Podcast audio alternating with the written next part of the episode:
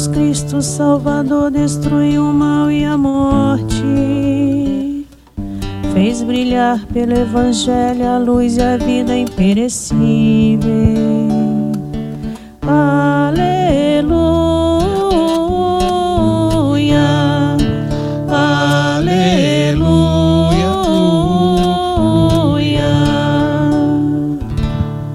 O Senhor esteja convosco. Proclamação do Evangelho de Jesus Cristo, segundo São Mateus. Enquanto Jesus estava falando, um chefe aproximou-se, inclinou-se profundamente diante dele e disse: Minha filha acaba de morrer, mas vem, impõe tua mão sobre ela e ela viverá. Jesus levantou-se e o seguiu, junto com os seus discípulos. Nisto, uma mulher que sofria de hemorragia há 12 anos veio atrás dele e tocou a barra do seu manto. E pensava consigo: se eu conseguir ao menos tocar no manto dele, ficarei curada.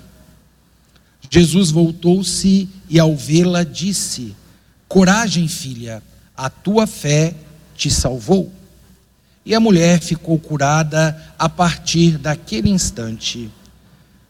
Chegando à casa do chefe, Jesus viu os tocadores de flauta e, as multidão, e a multidão alvoraçada e disse: Retirai-vos, porque a menina não morreu, mas está dormindo.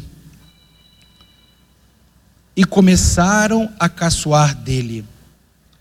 Quando a multidão foi afastada, Jesus entrou, tomou a menina pelo me, pela, pela mão e ela se levantou.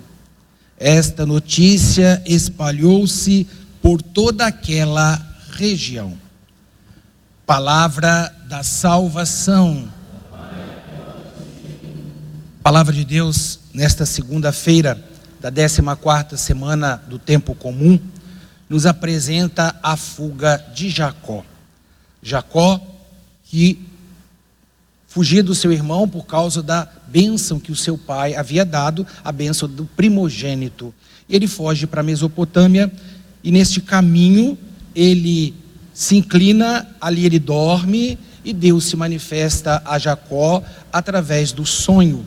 E Jacó, quando se acorda, ele percebe o quê? Que aquele lugar deverá se tornar um santuário, porque ali Deus se manifestou. Betel, Betleel, a casa de Deus, ou o templo de Deus, no qual ele vai dizer que a casa de Deus é a porta do céu. Esta escada liga-nos cada vez mais através do pacto, da aliança que Deus havia feito com Abraão, com Isaac e vai renovar em Jacó. Esta leitura de hoje nos mostra a recordação da promessa que Deus havia feito a Abraão e aos seus descendentes. O evangelho de hoje, de Mateus capítulo, encerrando esse ciclo das curas, é uma resposta de Jesus a João Batista. Tu és o Messias ou devemos esperar outro? E os dois sinais do reino que Jesus manda para João Batista é esse: fala para João que os doentes estão sendo curados, o evangelho está sendo anunciado aos pobres e os mortos estão ressuscitando. O sinal do reino é no qual ele veio fazer a libertação integral do ser humano em todas as suas dimensões, no nosso corpo, na nossa alma e no nosso espírito. Jesus, ao ser chamado, no caminho, uma mulher cheia de fé, cheia de fé, toca no seu manto. Ela que sofria com um fluxo de hemorragia durante 12 anos. E a beleza dessa, da fé desta mulher é muito cristalina. Se eu tocar ao menos a borda da sua roupa, eu ficarei curado. E ao mesmo tempo que ela é um exemplo de fé, ela abre também os nossos olhos para um questionamento. Eu recebo a Eucaristia todos os dias. Eu não toco no, na, no roupa, na roupa de Jesus. Eu recebo corpo, sangue, alma e divindade. Eu estou aberto para a beleza da fé que deve ser transformada em vida a partir do meu encontro com Jesus Eucarístico. É um questionamento sobre como estamos vivendo a dimensão da transformação que nós temos que estar abertos inteiramente quando recebemos a Eucaristia. E Jesus também mostra que Ele é o Senhor de tudo e de todos. Ele, ele é o Senhor do tempo, Ele é o Senhor do, de todos os, os problemas que é da nossa humanidade. E Ele também é o Senhor da vida e Senhor da morte.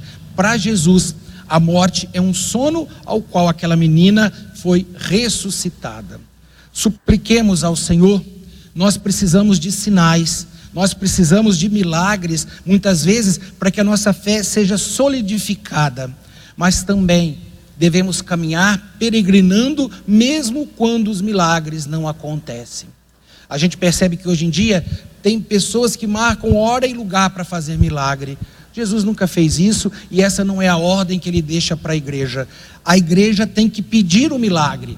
A hora, o local, o dia e o momento é ele que sendo Deus é que vai realmente fazer com que esta obra, que esta obra possa acontecer. E a grande obra que o Senhor quer fazer conosco é nos tirar da morte do pecado. Porque a doença física ela é inerente à nossa condição humana, mas o pecado destrói não o nosso corpo, mas destrói a nossa alma. Supliquemos a Santíssima Virgem Maria, ela que deu o seu sim, ela que para nós é a porta da boa notícia, que é Jesus Cristo, nosso Senhor. Que nós possamos cada vez mais, guardados debaixo da sua proteção, nós verdadeiramente testemunhemos Jesus nas nossas vidas.